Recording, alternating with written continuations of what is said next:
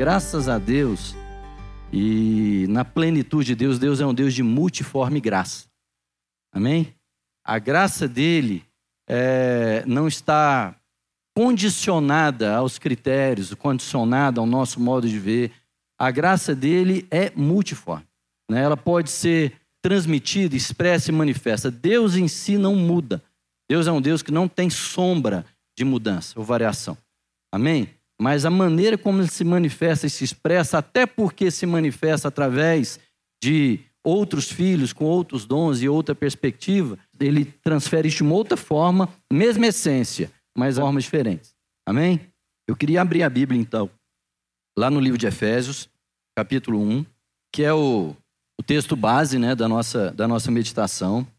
Efésios 1, e eu vou ler a partir do versículo 18. Amém?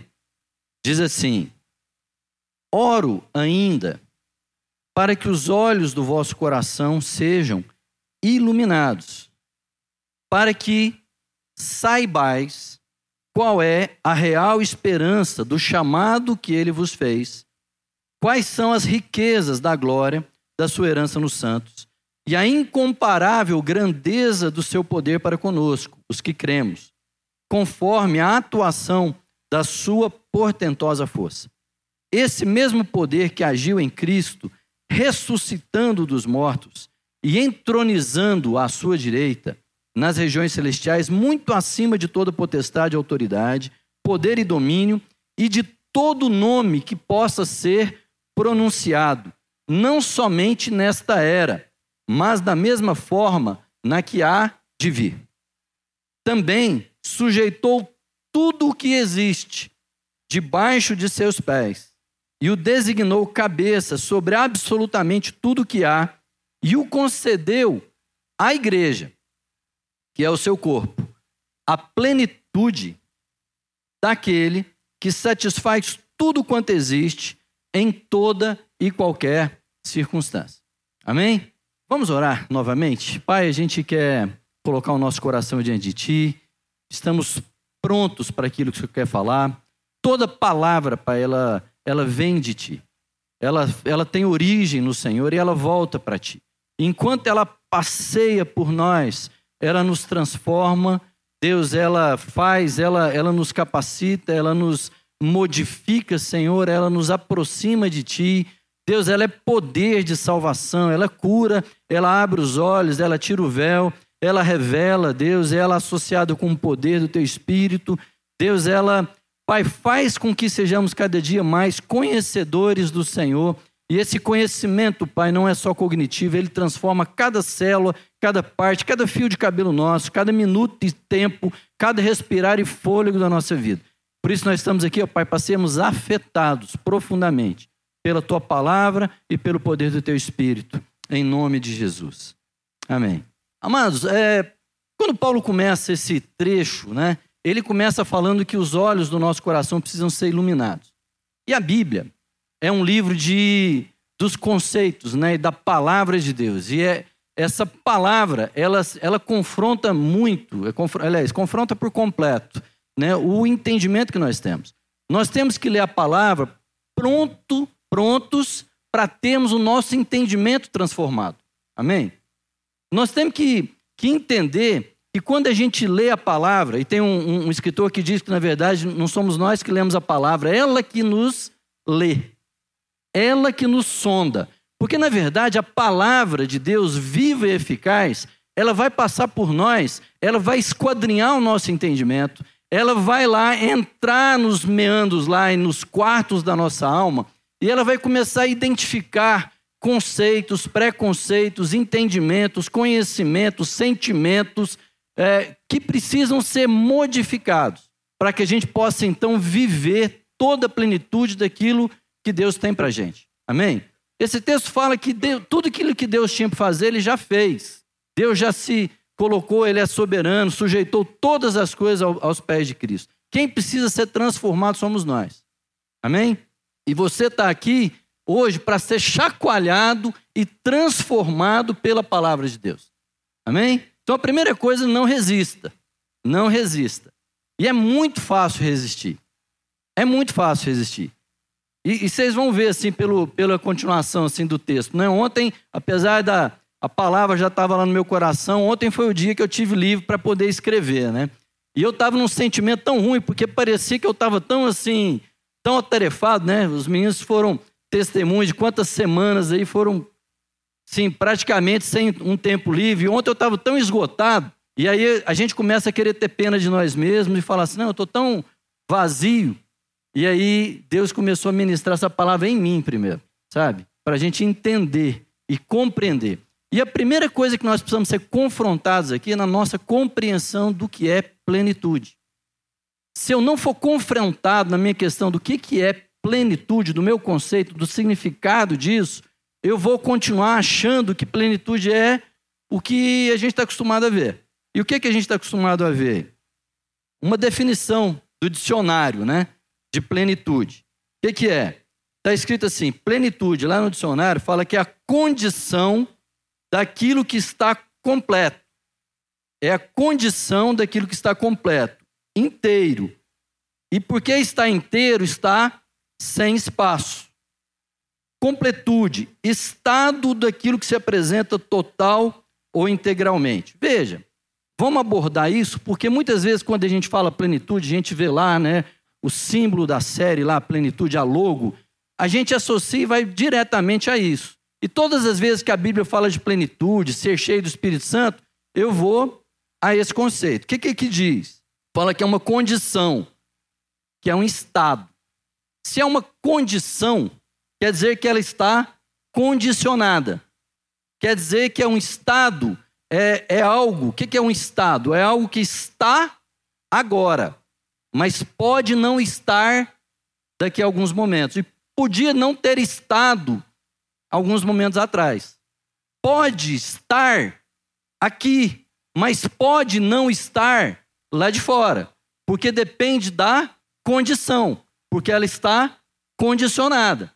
Como o nosso pastor gosta de falar, né? Às vezes está ali, depende da CNTP, que são as condições normais de temperatura e pressão. Então, se tudo estiver dentro daquilo que eu esperava, se todas as coisas estiverem funcionando como eu imaginava, se as condições que condicionam, né, elas estiverem assim de acordo com aquilo que eu imaginava, então vai estar ali, eu atinjo o estado da plenitude. Estão entendendo? E aí, quando eu, eu penso nisso, né, eu sei que uma hora está, no outro momento não está mais. Aí eu penso segundo uma condição, Parece que esse estado de plenitude é um estado de exceção, porque na média, na estatística dos momentos, ela é o estado do máximo. Ela, ela chega, tipo assim, a plenitude eu penso num vaso, ou num copo, ou numa jarra, e penso que em algum momento ela vai estar cheia. Mas para ela estar cheia, parece que na maior parte do tempo ela não está cheia. Ela está na média. E a gente tá lá, né? Cheio de copo, meio cheio. O copo tá meio cheio, meio vazio, né? Aquelas coisas. Então a gente fica assim, como se esse estado da plenitude que a gente tanto almeja é o estágio do máximo. Eu, em algum momento, eu quero atingir esse máximo. Mas a maior parte do tempo ele não está ali. Quer dizer, se só os momentos que a circunstância, o, momento, a, né, o alinhamento dos, dos planetas, né, uma brincadeira, se eles estiverem favoráveis. Mas se ele não está completo a maior parte do tempo, na parte que ele não está completo, no tempo que ele não está completo, onde ele não está completo, né? Ah, ele está completo aonde? Está completo no momento do culto, quando eu tenho momentos assim de catarse, né? Ou, ou, quando eu tenho lá alguns momentos de plenitude no momento devocional em casa, entendeu? Então, assim, quando eu atingo esses hábitos, está ótimo. Mas na maior parte do tempo, parece que existe uma ansiedade, uma expectativa em algo que ainda está por acontecer. E a gente pode pensar em plenitude espiritual, podemos pensar em plenitude de alegria, como algo que ainda estou buscando, como a plenitude de felicidade, como a plenitude daquilo que eu posso ter, como a plenitude da relação. Qual o momento da plenitude da relação com marido e mulher? Qual o momento onde essas coisas vão atingir o máximo? Como sempre, um momento que está por acontecer e que eu espero, e que aí quando ele não acontece, eu fico ali na ardente expectativa que ele aconteça. Amém? Eu fico vendo assim, é igual quando a gente está aqui no culto, né? A gente fala, ah, vamos abrir um tempo especial. E aí, A maior parte, quando a gente começa alguma coisa, as cadeiras estão tudo vazias. Né? E a gente pensa em plenitude no espaço todo cheio. E aí, o que, que fica? A gente fica naquela ansiedade de encher os espaços vazios. Sei lá, você abre um negócio, abre um restaurante, né? E aí, ah, quando é que vai ser a plenitude? A plenitude é quando estiver saindo gente pela janela, né? Esbafurindo lá, tá tudo, né? Então a gente tem mais ou menos uma medida. A gente tem uma medida do recipiente. E aí depende, né? Se o, se o vaso for pequenininho, se a sua expectativa de felicidade, de realização é pequena, então é fácil de encher. Aí você enche rápido. Mas qualquer tropeçadinha eles vaziam rápido também, mas é fácil de encher. Se, o, se você quer uma coisa grande e valiosa, você vai ter um vaso grande, você tem uma expectativa grande, você tem ansiedades, né? você tem ambições grandes, demora mais para encher, mas parece que fica mais valioso. Então, tudo a gente pensa numa questão assim de vaso. Né? Porque se for para encher rápido, se for para encher rápido a nossa expectativa, é melhor ser pequeno. É melhor que os nossos sonhos sejam pequenos, é melhor que os nossos desafios sejam pequenos, porque é para encher rápido. Porque a minha satisfação está no encher, no ser cheio. Estou falando da, do, da mentalidade normal. A minha satisfação está no ser cheio. Então é só baixar as minhas expectativas, que aí eu encho rápido, beleza.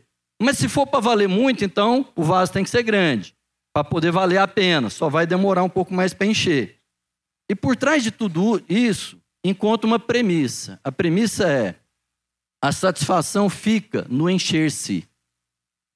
A minha satisfação, a minha alegria, ela vai estar completa quando o vaso ficar completo. Pensa numa relação marido e mulher. Então, na maior parte do tempo, na média, ela é um enrosco. Ela é chata, a mulher está de cara virada, o marido não está lá, não liberou o cartão de crédito, aí fica aquele enrosco. Mas, de vez em quando, tem lá os clímax da relação, né? E a gente fica só esperando aquilo. E parece que a nossa satisfação está no momento e está na espera daquele clímax. Aquele clímax pode ser um momento de férias, que a gente esquece, deixa os meninos para trás, né, deixa o negócio para trás, fala, agora nós saímos de férias e tudo que eu quero é férias, porque lá o vaso vai estar tá completo, lá eu vou ter tempo, é, meu e minha esposa, nós vamos lá e não tem mais nada para. Né, e a satisfação está no encher-se. Isso para mim é plenitude. Aí eu começo a ficar assim pensando e arrumando os momentos e as condições para que eu atinja esse estado. Então, para mim, a plenitude da realização material é uma casa. A minha empresa é chegar a ter um certo fluxo de caixa. E aí, para mim, só está tudo tranquilo quando eu atinjo aquele estágio de completo. E na nossa cabeça, a premissa que se esconde atrás disso é: eu preciso atingir essa condição de plenitude, porque ali está a minha completa satisfação. E aí já tenho aquela ansiedade de atingir esse estágio né? Dessa relação do marido e mulher, da, da empresa e tal. E pior, quando eu atinjo, aí eu fico com a expectativa de não perder esse estágio. Né? Estava tão bom ontem, né? Tive uma noite tão boa, né? E hoje parece que acordou de papá virada e aí perdeu a, a, aquela condição, porque parece que é muito frágil, por isso que parece que é muito é, passageiro, Parece que, como é muito condicionado, se não tiver tudo perfeito, aquilo ali se esvai. E muitas vezes a nossa ideia de plenitude está nisso. Né? É como aquele texto lá que fala né, da, da glória de Moisés lá, né? que Moisés entrou na presença de Deus e o seu rosto fazia o quê? Brilhava. Todo mundo podia ver a glória de Deus, a plenitude de Deus na vida de Moisés. E todo mundo que achava assim, não, que joia, tá? Moisés está brilhando a glória de Deus lá. Só que aí o que, que acontece, começou a acontecer? Começou a desvanecer. E aí o que, que Moisés fez? Pôs um véu. Para quê? Para que o povo não visse que a plenitude estava indo embora. A glória estava o quê? Desvanecendo. Né? E a gente não começa a entender isso, né? Eu estava eu estava deparando isso com os dias. O Marquinhos estava lá me ajudando a fazer um, uma sequência lá de exercícios físicos para academia, né? E eu estou lá tentando, você viu assim, estou esbelto e tal. E aí, a gente, depois de uma certa idade, a gente quer fazer academia, quer os resultados e a condição igual a gente tinha assim, dez anos atrás. Eu fiquei tão frustrado porque eu não estava dando conta mais. E cansado daquela coisa, né? Mas assim, para nós a plenitude é fazer o que eu fazia, é dar conta daquilo que eu dava. Então eu tinha um conceito de plenitude física e que para mim estava ali impossível, porque o conceito era atingir aquele mesmo estágio anterior que um dia já foi bom. O problema é que tudo isso é que quando ele pega esse conceito, ele conceito fala assim: aquilo que está sem espaço. Porque parece que quando a gente atinge isso, aí acabou o espaço. E daquele ponto, nós não crescemos mais. Daquele ponto é dali para antes. E esse conceito de plenitude não é o que Paulo fala para nós aqui nesse texto.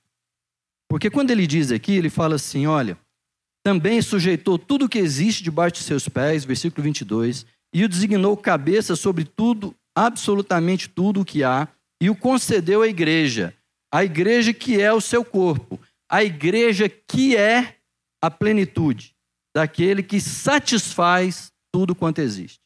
O verbo que Paulo começa a ligar com plenitude não é um verbo ligado a uma condição, não é um verbo ligado a um estado, não é um verbo ligado a uma situação passageira, mas é um verbo ligado à identidade, aquilo que a pessoa é, é um verbo ligado ao ser. Então, eu posso entender plenitude e ressignificar né? essa palavra está na moda, eu vou ressignificar plenitude segundo aquilo que a palavra fala. Porque se eu for entender plenitude segundo a palavra, eu vou entender então que plenitude é a natureza, é o caráter, é a identidade intrínseca daquele que está completo. E aí ele se apresenta total ou integralmente. Veja, já se é e não está, se faz parte de quem eu sou, já é uma condição determinada. Onde eu estou, quando eu estou, onde eu estiver e quando eu estiver, sou eu integralmente. Né? E a igreja é Cristo integralmente onde ela estiver. Não depende mais das condições normais de temperatura e pressão. Porque ela está dizendo que então ela é plena, né? que tudo já foi colocado, porque é Cristo e a expressão de Cristo. Então, já não é uma visão, quando eu penso nesse conceito anterior de plenitude, parece que há uma visão de copo, de vaso, como uma coisa para estar sendo completada. Mas se eu penso na visão de plenitude de Cristo, eu penso numa visão de fonte e não de vaso. Amém? Não é vaso que espera ser completo, mas é fonte que transborda daquilo que é. E por isso é fonte. Amém, queridos? E aí então eu entendo o que é plenitude. Porque se é Cristo, se é de Cristo, se tem origem em Cristo, não é passageiro, não é temporário, não é circunstancial, não é condicional, não é relativo, não é dependente, é absoluto. Amém? É eterno, é fundamentado, é absoluto. Amém, queridos? porque está ligado diretamente à identidade de Cristo, porque a igreja é a plenitude de Cristo. Então não está ligado a uma condição, não é algo que você procura estar. Amém? Então, porque não é o estado, é a nossa identidade, tem a ver com o que nós somos. Não é algo a ser alcançado, não é algo a ser realizado. Porque eu vou entender que no meu caso, a plenitude, então, está no se apresentar total integralmente. A plenitude da fonte não é encher o buraquinho da fonte. A plenitude da fonte é transbordar para tudo que ela é e encher tudo que existe. É isso que a palavra de Deus diz aqui.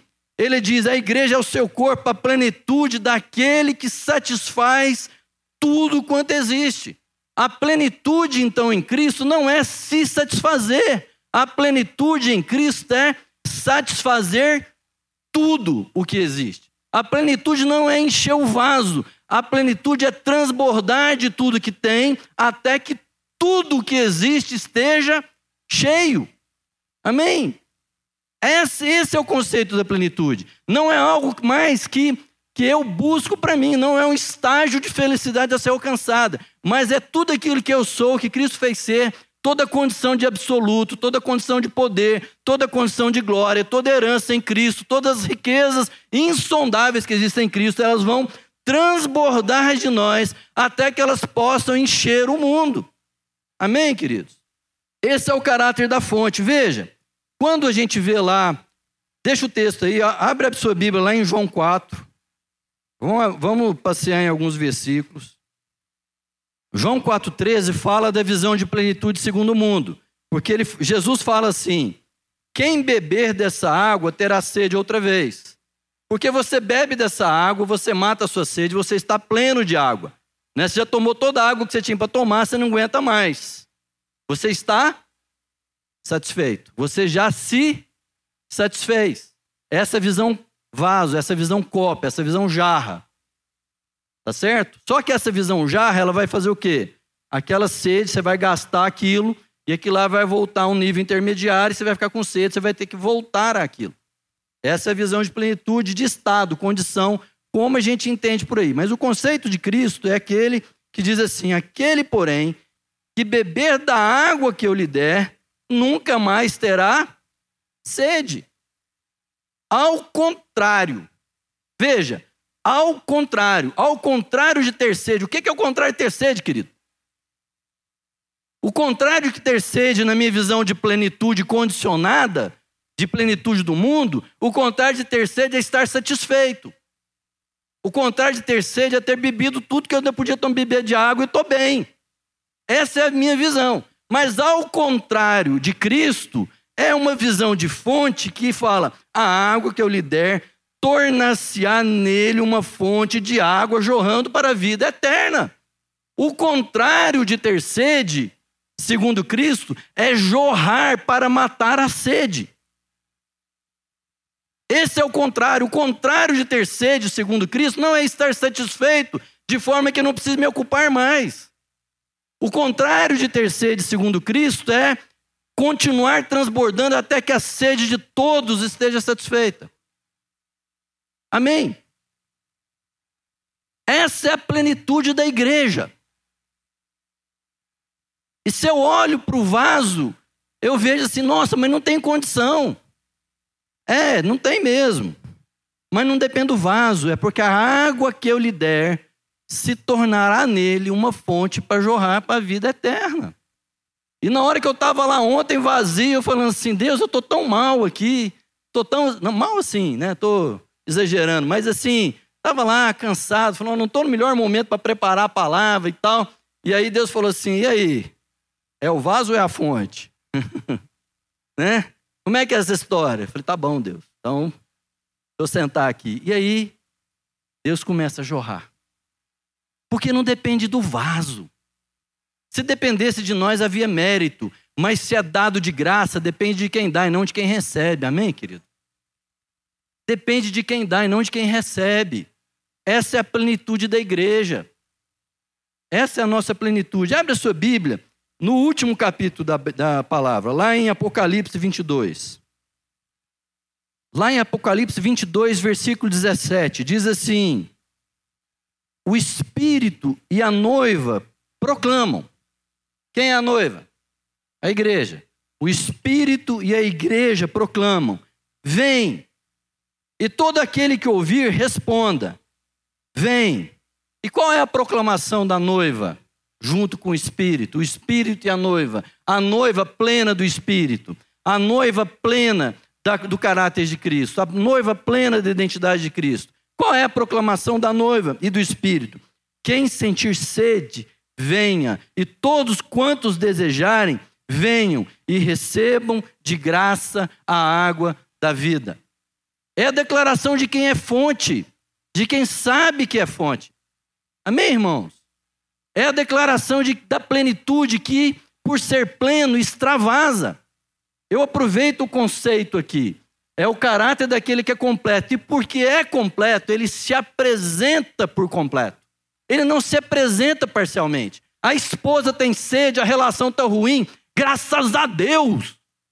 Quando a coisa acontece assim, eu não tenho medo da escuridão, eu não tenho medo da desarmonia, eu não tenho medo da, da, dos desafios, muito pelo contrário, eu entendo que é para isso. Porque não tem sentido a fonte matar a sede de quem não tem sede. Mas o sentido da plenitude da igreja é falar assim: quem está com sede, venha beber do quê? Da água da vida, que é Cristo.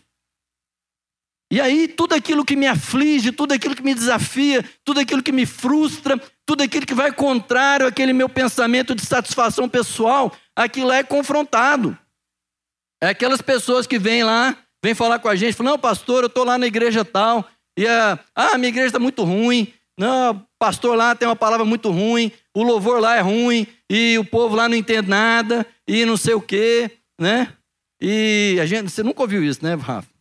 E aí, não, eu tô, né, o que eu faço? E ele fala assim, não, vem para cá, né? Gente, todo mundo pensa assim, né? Não, vem para cá, né? Que é bom, louvor é bom, né? E aí, você fala assim, rapaz, você está no lugar certinho. Você está no lugar certinho. Porque Cristo é isso. Cristo é extravasar para onde tem sede. Amém? Cristo é isso. Cristo é extravasar para onde existe sede. Eu não devia ficar ofendido quando chega aqui lá na igreja, não, o povo daquela igreja é muito mal educado, ninguém me cumprimenta. Glória a Deus, irmão. Você já percebeu isso? Isso não vem de vós, isso é dom de Deus, revelação do Espírito Santo. Irmãos, é sério. Ninguém pode ter coisa alguma se do céu não lhe for dada. Amém? Amém? Então, aquilo que você consegue identificar como uma falta na igreja, não vem de você, é dom de Deus. Amém? E por que, que Deus deu isso para você? Porque você é fonte, você não é vaso. Porque é para você derramar aquilo que você sente falta. Então, se você vê que o povo nos cumprimenta, a próxima semana você está aqui cumprimentando todo mundo, recebendo, dando um abraço, um beijo, falando: seja bem-vindo aqui. Amém ou não? Amém, querido?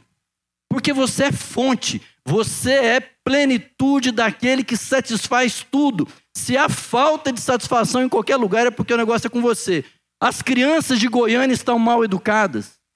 As crianças de Goiânia estão mal ensinadas. Há injustiça nos tribunais de Goiás. Há corrupção no Brasil. Há sentimento de morte nos jovens. Há muito adultério entre os casais. Há pecado onde quer que seja. Sabe quem que Deus chamou e quem tem fonte, quem tem água para matar essas sedes e interferir em todas essas coisas? Quem? Quem? A igreja. Nós. Amém, queridos? É por isso que os nossos olhos precisam ser abertos. É por isso que os nossos olhos precisam ser abertos. E qual é o caráter? Qual é o caráter? Qual é a medida dessa plenitude? E lá ele diz: satisfaz tudo em qualquer circunstância. Quando ele fala satisfaz tudo, ele está falando de abundância. Eu preciso entender eu preciso entender o que, que é abundância em Cristo Jesus. Eu estou vendo o Tiagão aqui. O Tiagão, eu falei que eu ia citar aqui, porque ele deu uma revelação lá no PG. E ele lembrou na hora lá da, da palavra da multiplicação dos pães e dos peixes. Porque o sentido de plenitude do vaso é o seguinte: cinco mil homens, sem contar mulheres e crianças, todo mundo com fome. E o que, que eu tenho? Cinco pães e dois peixes. Satisfaz a multidão, gente? Satisfaz a multidão? No nosso senso de plenitude, não, porque não é a condição perfeita, não é o estado ideal, não é aquilo que eu imaginava que ia ser. É muito diferente. Mas, na condição de Cristo, de fonte, quando eu pego aquilo e sai de mim para abençoar, Sai de mim, todo mundo entendendo aqui, né? Sai de Cristo, Cristo como fonte. Não sou eu a solução, é Cristo jorrando de mim. E aí, queridos, isso então multiplica ao ponto de satisfazer tudo em qualquer circunstância. Esse é o princípio. Às vezes a gente acha que é pouco que tem, graças a Deus, mas é esse pouco que é o que? Multiplicado. Quando Cristo partia o pão, né, o Paulo João gosta de falar isso, ele não partia no sentido de dividir, ele partia no sentido de multiplicar. Porque é isso que a fonte faz. E quando você tira aquela porção de água para matar a sede de um, não fica um vazio, fica o quê? Outra água nova, fresca, para continuar derramando sobre os outros. Esse é o princípio. Essa é a plenitude. Então há um princípio de abundância e não de escassez. Eu falo que muitas vezes a nossa mente está programada com a conquista do bife da República. Eu não morei em República, não, mas eu fiz engenharia e a maior, assim, 99% do povo era, morava em República, eu ia estudar com eles. Dava um horário, assim, a gente estava estudando na biblioteca, dava assim um momento, 5 e meia da tarde, o povo começava assim, feito um, né, parece que batia o sino. Eles pegavam, colocavam os materiais tudo e atropelava, saía batendo todo mundo para o quê? Chegar rápido na República. Gente, mas o que, que, é isso? Né? Depois de um dia, o que, que dá essa. Vocês têm horário, vocês têm aula? Eu falei, não, senão a gente perde o sorteio do bife. Porque a quantidade de bife era, era limitada. Chegava lá, não tinha para todo mundo, o último a chegar ficava sem. E a gente vive a nossa vida sorteando bife. Porque parece que se, se eu não chegar primeiro, eu perco a, a vez. Ah, o trânsito de Goiânia é uma porcaria, ninguém dá certo, o povo fica podando na frente uns dos outros. Parece que é sorteio de bife. E a igreja? E a igreja, querido? A igreja de, multiplica, reparte o bife, porque na hora que reparte o bife, sabe que vai o quê? Multiplicar. Amém? Porque é a certeza da abundância. Amém, irmãos? E aí, então a abundância fala, o toda fala de abundância, ou seja, tendo sempre em tudo. Isso mata o paradigma de escassez, isso me dá esperança. Mas também ele fala em qualquer circunstância. Isso fala de variância, fala de multiformidade, fala de criatividade. Amém, queridos? Fala de, de flexibilidade, fala de coisas diversas daquilo que eu esperava. Às vezes vai sair uma outra circunstância diferente, mas Jesus fala que você é a plenitude de Cristo, aquele que enche tudo, aquele que satisfaz tudo em qualquer circunstância. Qual a circunstância? Amigos se separando, família está tomada pela dor da perda, falta arte, falta beleza, falta harmonia em algum lugar, a injustiça prospera, falta verdade, queridos. A igreja é plenitude de Cristo para toda e qualquer circunstância. Amém? Aí eu vou pensar, falta é, é, é na igreja, é na casa, é na família, é na sociedade, é no bairro, é na capital, é no interior, queridos a igreja é a plenitude de Cristo que enche tudo em qualquer circunstância. E a satisfação, então, a, a sensação de prazer, a sensação, né? Estou falando de sensação porque eu quero falar de sensação, mas a certeza, a convicção que a satisfação, então, não está em atingir esse estágio de estar repleto, mas a satisfação está, então, em encher tudo em todos é matar a sede de alguém, é ver aquilo sendo satisfeito na vida de uma outra pessoa. Amém, meu irmão? Isso é que a palavra de Deus fala para os meus olhos serem iluminados. Quando ele fala lá em Efésios, ele fala que os meus olhos precisam ser iluminados, então eu preciso dos meus olhos abertos. E essa palavra, Deus está trazendo essa palavra hoje é para abrir os seus olhos, para abrir seu entendimento, para você tomar a real consciência de que só pela transformação do nosso quê? entendimento, pela transformação da nossa mente, é que nós poderemos experimentar o quê? A boa, perfeita e agradável vontade de Deus. Não é que a transformação do meu entendimento vai gerar a boa, perfeita vontade de Deus, não. A boa, perfeita vontade de Deus já jorra. Eu vou é parar de pensar que eu tenho vaso e vou entender que eu sou fonte. E vou encontrar a satisfação em que? multiplicar a plenitude de Cristo na minha vida. E aí ele diz, fala, olha, no versículo 18, seus olhos sejam iluminados para que você saiba qual é a real esperança do chamado que você que ele te deu. Qual é a esperança da vocação? Chamada é vocação. Chamada é propósito. Qual é a esperança? A esperança, queridos, é que se a igreja começar a derramar, a igreja entender quem ela é, a igreja entender tudo que ela é, a igreja perceber que ela é a plenitude de Cristo e começar a derramar, aí há real esperança do chamado. Aí há real esperança para a sociedade. Aí há real esperança para sua família.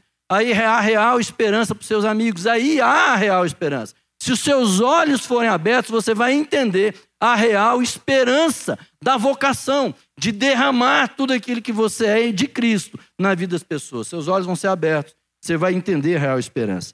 Quando, quando lá na, na multiplicação dos pães, Jesus começou a mostrar isso para os discípulos, quando ele disse para os discípulos, fala assim, dá-lhes vós o que comer. O povo está com fome, Jesus. Vocação. Não transfere. Não transfere. Não transfere. Dá-lhes vós o que comer. Aí você é impactado, mas porque aí lembra a real esperança da vocação, lembra que o chamado é seu, lembra quem você é, que você é a igreja, você é a plenitude daquele que enche tudo em todos. Aí você fala assim, mas nós não temos o suficiente. Nós temos aqui, senão, cinco pães e dois peixes, o que é isso para toda multidão? Eu não dou conta nem da minha esposa, vou dar conta da esposa dos outros, vou dar conta dos casamentos dos outros. Eu, às vezes, não dou conta nem dos meus filhos. E aí eu começo a olhar para a escassez. Aí ele diz que os nossos olhos sejam abertos para a gente entender quais são as riquezas da glória da herança nos santos. Que não importa se são cinco pães e dois peixes, mas na mão de Jesus Cristo, isso multiplica e alimenta uma multidão. Essa é a riqueza da herança. Amém? E os nossos olhos precisam ser iluminados para a gente entender a riqueza da herança. Que na hora que eu disponho simplesmente a ser, a ser quem Deus me colocou para ser de ser junto das pessoas quem Deus me colocou para ser. Isso vai transbordar e vai satisfazer tudo em todos. E eu vou entender a riqueza. Que cinco pães e dois peixes é uma fortuna. Amém, meu irmão? Cinco pães e dois peixes é uma fortuna.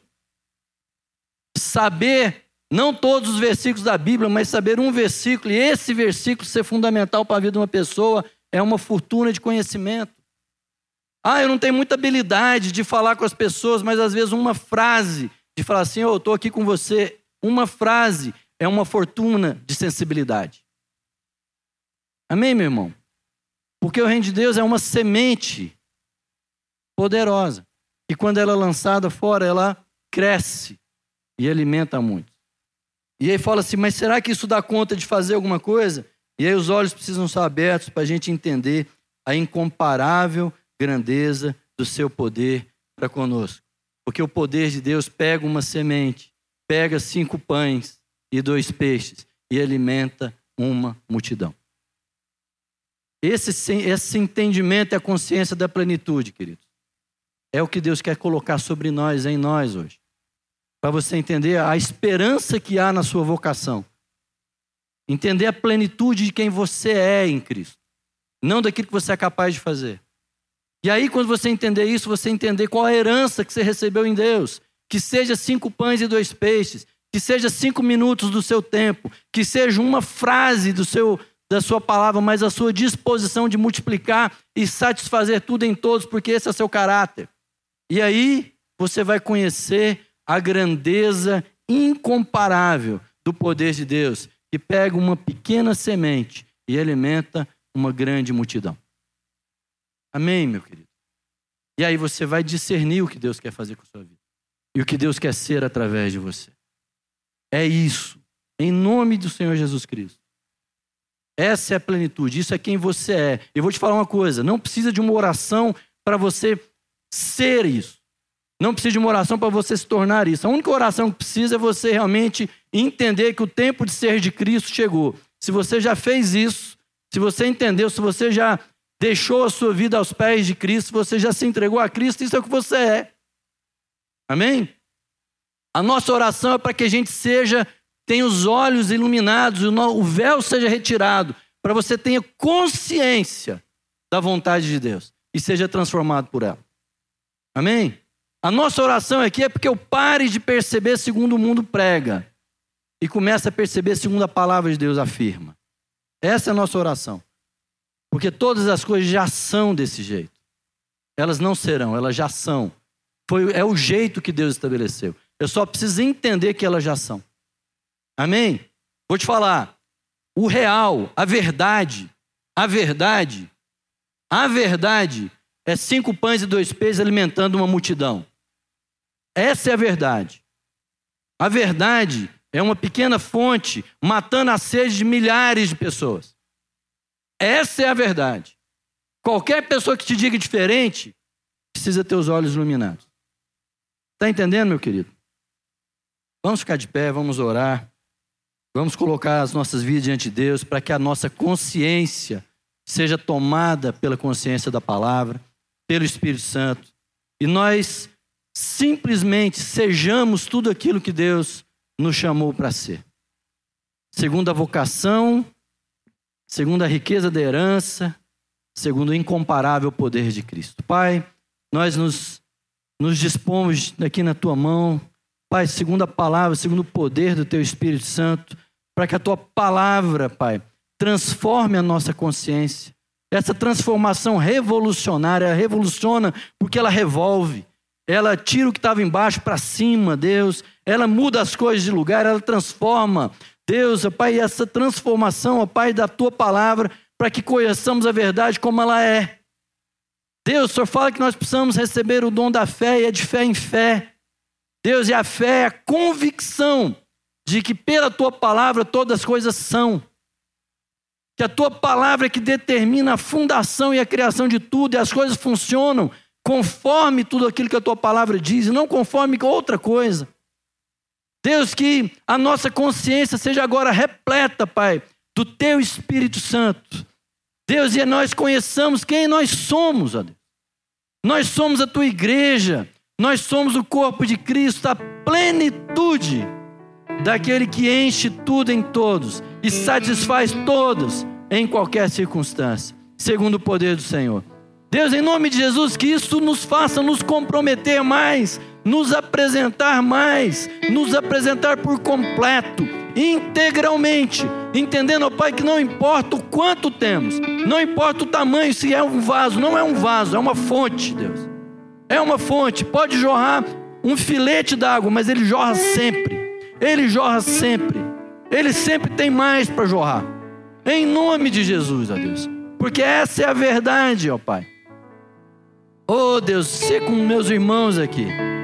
Traga sobre nós a consciência do reino. Em nome de Jesus. Pai, para que essa igreja cumpra a sua vocação de satisfazer, de encher tudo, em todos, em toda e qualquer circunstância. Em nome do Senhor Jesus.